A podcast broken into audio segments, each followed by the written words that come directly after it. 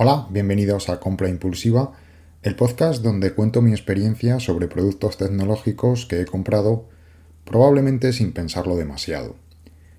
Allá por el año 2018, concretamente el día de Navidad, yo estaba mirando vídeos en YouTube y casualmente vi un vídeo de un dron, concretamente del Mavic Air, que era el modelo que en ese momento pues era el más vendido de, DJI, ¿no? principal marca eh, de drones, eh, yo creo que en esa época seguro y en la actualidad también. Me llamó mucho la atención, yo conocía el tema de los drones porque todos los que estamos muy vinculados al tema de la tecnología pues eh, son productos que nos llaman la atención, pero realmente nunca me había planteado mm, comprar un, dron, ¿no? Empecé a ver vídeos, empecé a ver todo lo que se podía hacer con el dron, eh, esos magníficos planos, esas fotos aéreas tan maravillosas, y la verdad es que me empezó a picar bastante la curiosidad. Empecé a ver más vídeos, empecé a informarme un poco sobre cómo funcionaba todo eso. Todo eso en la misma mañana, ¿eh? en la misma mañana del 25 de diciembre, yo mirando vídeos, leyendo algunos artículos, etc. Mm, porque era un mundo pues realmente bastante nuevo para mí, ¿no? Y me picó mucho la curiosidad, pero no fue una compra tan impulsiva como para decidir eh, en ese mismo momento, en esa misma mañana, comprar un dron, ¿no?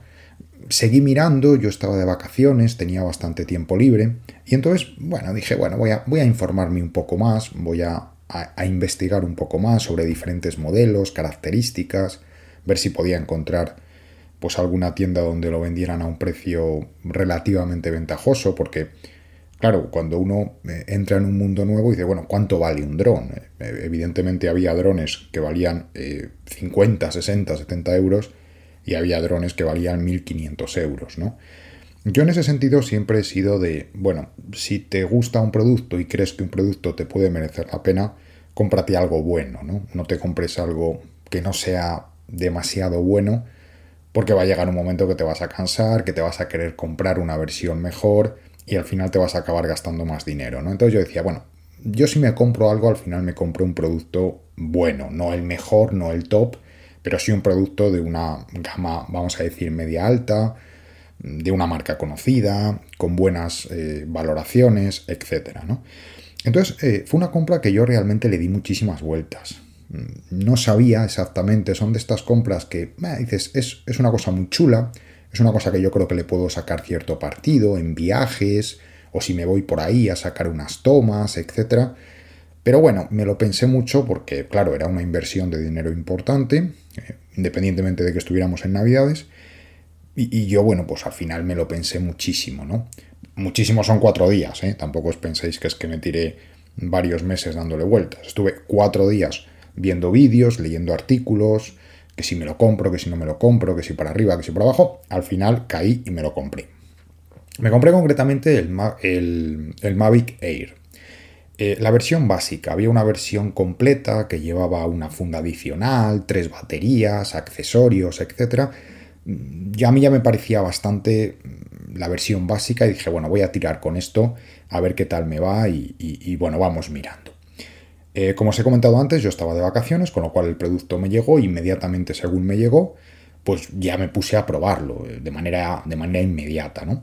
Entonces me sorprendió mucho eh, lo fácil que es manejarlo, lo fácil que, es controlar el dron, ¿no? Es prácticamente como un videojuego, ¿no? Lo que pasa que es bastante más real, ¿no? Pero la sensación que tienes viendo la cámara en la pantalla de tu móvil es que estás prácticamente manejando un, un videojuego, ¿no? Eh, fue uno de los productos, de los productos que me he comprado en, todos estos años. Yo diría que es uno de esos productos que más ilusión me ha hecho y más he disfrutado con él durante los primeros días. Era una auténtica locura. Yo me levantaba, me cogía el coche, me iba a cualquier lado un poco así apartado y a volar el dron. Claro, eh, volar el dron son 15 minutos. Tampoco nos pensemos que te tirabas eh, varias, varias horas, ¿no? 15 minutos y, para casa, ¿no? Pero claro, e, era tal el entusiasmo que yo tenía en aquel momento con el producto que ya a los pocos días me acabé comprando una, una nueva batería, una segunda batería. Yo creo que es algo prácticamente fundamental.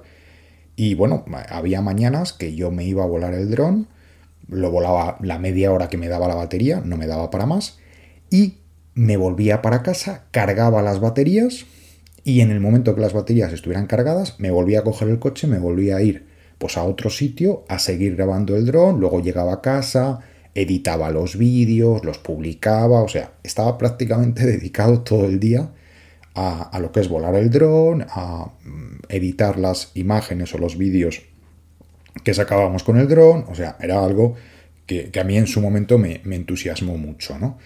También en el momento que tienes el dron, pues lógicamente te empiezas a informar sobre las condiciones legales, que es un aspecto eh, muy importante, dónde se puede volar, dónde no se puede volar el dron, y a partir de ahí, pues incluso pues te descargas aplicaciones que en función de la localización te dicen si se puede volar el dron, si no se puede volar el dron.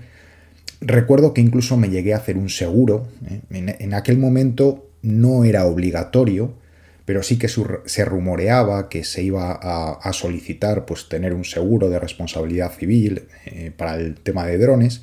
Y entonces yo dije, bueno, pues yo me voy a hacer un seguro. Yo contacté con una compañía de seguros, me hice un seguro, pues para estar cubierto en caso de que pasara algo, ¿no? Y, ya digo que durante las primeras semanas, durante los primeros, eh, bueno, semanas vamos a decir, no sé si decir meses, pero bueno, durante eh, esos primeros eh, momentos sí que lo disfruté muchísimo, ¿no? Me acuerdo que también lo, llevé a, un par de viajes, lo llevé a una casa rural con unos amigos.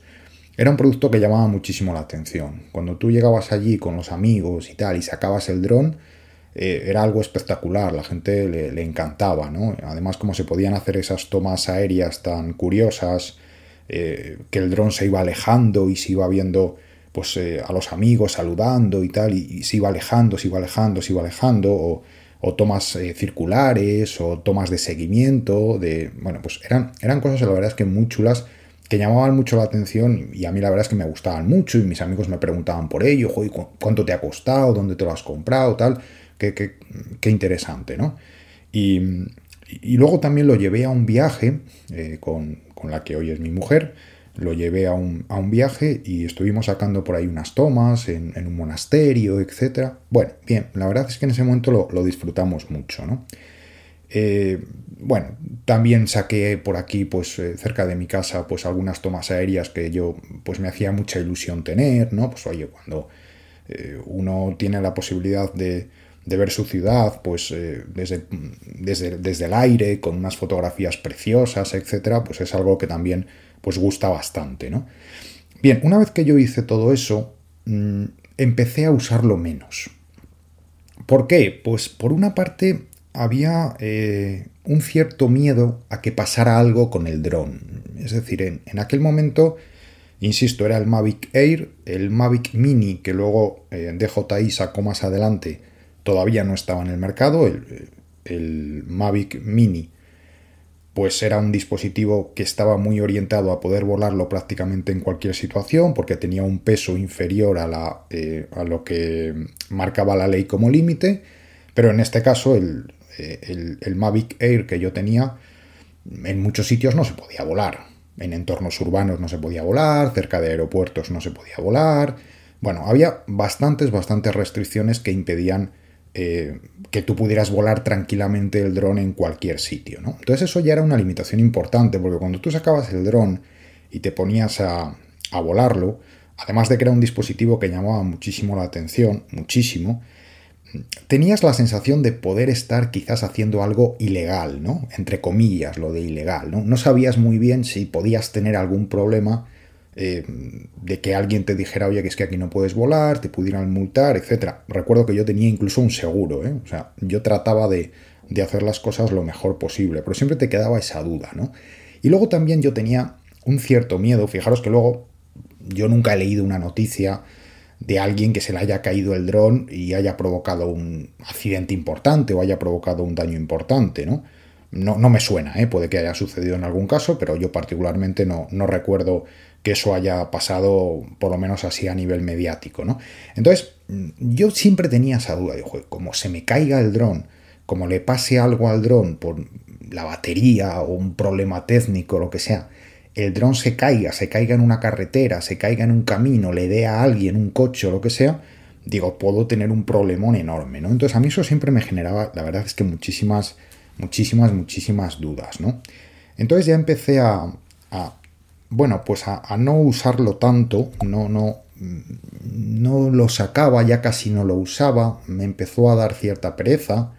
Lógicamente ya he comentado que lo compré en vacaciones y bueno, pues en vacaciones tienes mucho tiempo para todo, pero claro, luego cuando empieza el día a día, empiezas a trabajar, empieza la rutina diaria, pues ya cuesta un poco más, ¿no? Entonces, bueno, pues sí que es verdad que durante esas primeras semanas, meses, le di bastante uso, pero la verdad es que el, hype se me cayó bastante, bastante rápidamente, ¿no? Y de una manera muy brusca, ¿no? El dron quedó en una estantería y ahí quedó en una estantería durante, durante bastantes, bastantes semanas. Yo recuerdo que un día estaba trabajando, miré para arriba, vi el dron allí colocado en, en la estantería y dije, ¿y esto? Pero si esto hace que no lo uso, ya ni me acuerdo, ¿no? Y entonces, claro, cuando tú te planteas eso y te das cuenta de que sí, has eh, disfrutado de ello, tienes unas fotos bastante buenas, tienes unos vídeos bastante buenos, has vivido la experiencia, lo has probado, lo has usado, bien, está, está bien. Dices, bueno, esto o lo vuelvo a usar o lo vendo, porque en la estantería pues ya no tiene ningún sentido. Al final decidí venderlo. Decidí venderlo, lo puse en eBay puse una subasta. Además me acuerdo que me pasó una cosa muy curiosa con, la venta de, ese producto en eBay, porque puse una subasta, eh, tuve un comprador y ese comprador no me pagó el producto. Lógicamente no se lo envié, es decir, tú tienes la confirmación de la venta, pero luego el comprador tiene que pagarte el producto y entonces tú ya procedes al envío, ¿no? Entonces el, comprador, el ganador de la puja, no, no, no me pagó el producto. Entonces yo contacté con eBay y dije, oye, que es que no me han pagado y tal me dijeron, bueno, trata de contactar con él, a ver si se le ha olvidado, hay veces que a lo mejor, pues, eh, me, lo, dijeron así, ¿eh? Pues coge el móvil el niño y a lo mejor hace una puja el niño, a mí me parecía bastante raro, pero en definitiva, dice, trata de contactar con él, a ver si te contesta, a ver si llegas a un acuerdo, y si no, pues, pues tú verás lo que haces, ¿no? Anulas la venta, lo vuelves a poner a la venta o lo que tú consideres, ¿no? No me dieron realmente la opción de, de decir, no, no, es que le, eBay no puede o por lo menos a mí no me dieron esa opción, de obligar al que ha ganado la puja a, pagar el producto. Imagino que si te pones muy bruto, pues al final sí que lo consigues, pero no, no me dijeron de primeras esto, ¿no? Me dijeron, intenta negociar con él y a ver qué te dice. Yo me acuerdo que llamé al comprador, al final conseguí un número de teléfono del comprador, entonces le llamé y, y no, no, realmente muy amablemente me dijo que no sabía nada que no sabía nada, que no sabía quién había podido ser. Le dije que, era una compra que se había hecho a, través de eBay, pero él como casi casi como que no conocía eBay, ¿no? Bueno, te lo puedes creer, no te lo puedes creer. Una cosa bastante extraña por otra parte. Bueno, yo al final anulé la venta, volví a poner el producto a subasta en, en eBay también, y esta vez sí, bueno, pues el comprador me pagó el producto, se lo envié, muy contento, cinco estrellas de valoración, y además, bueno, pues digamos que saqué un buen precio, ¿no? Evidentemente no puedes pretender venderlo al mismo precio al que lo compraste originalmente, porque es un producto de segunda mano, porque el tiempo pasa, porque de hecho yo recuerdo que ya en aquel momento ya había rumores de que eh, DJI pues iba a sacar nuevos modelos, con lo cual ya sabemos que con esto de la tecnología pues enseguida las versiones antiguas pues pierden un poco de valor, pero bueno, en definitiva eh, viví la experiencia, pude recuperar gran parte de la inversión que hice en su momento con, el dron y no se me ha vuelto a ocurrir comprar un dron.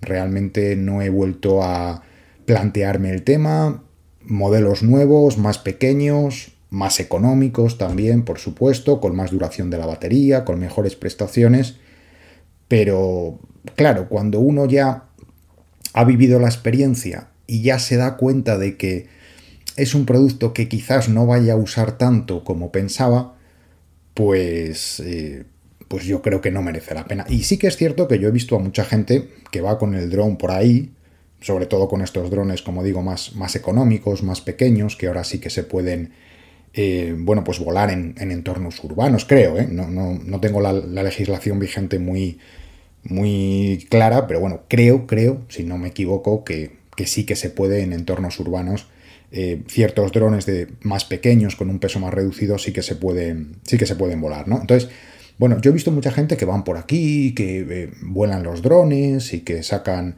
eh, pues unas fotos maravillosas. Luego, por supuesto, en entornos profesionales, en fotografía, pues hemos visto que muchos fotógrafos, pues para reportajes, para bodas, etcétera, pues ya están utilizando los drones, pero esa es otra historia. Yo estoy hablando de un uso puramente particular, ¿no? Entonces, en mi caso, no me ha salido rentable. No digo que en, el caso de alguno de vosotros no lo pueda ser, si le vais a sacar partido, si viajáis mucho, si viajáis mucho también en, entornos naturales, es donde se le saca muchísimo partido al dron también.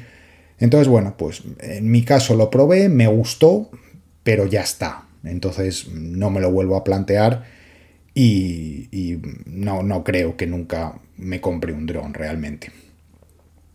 Pues nada más, esto ha sido todo y cualquier comentario, cualquier opinión al respecto me lo podéis hacer llegar a través de Twitter arroba de González. Gracias, un saludo.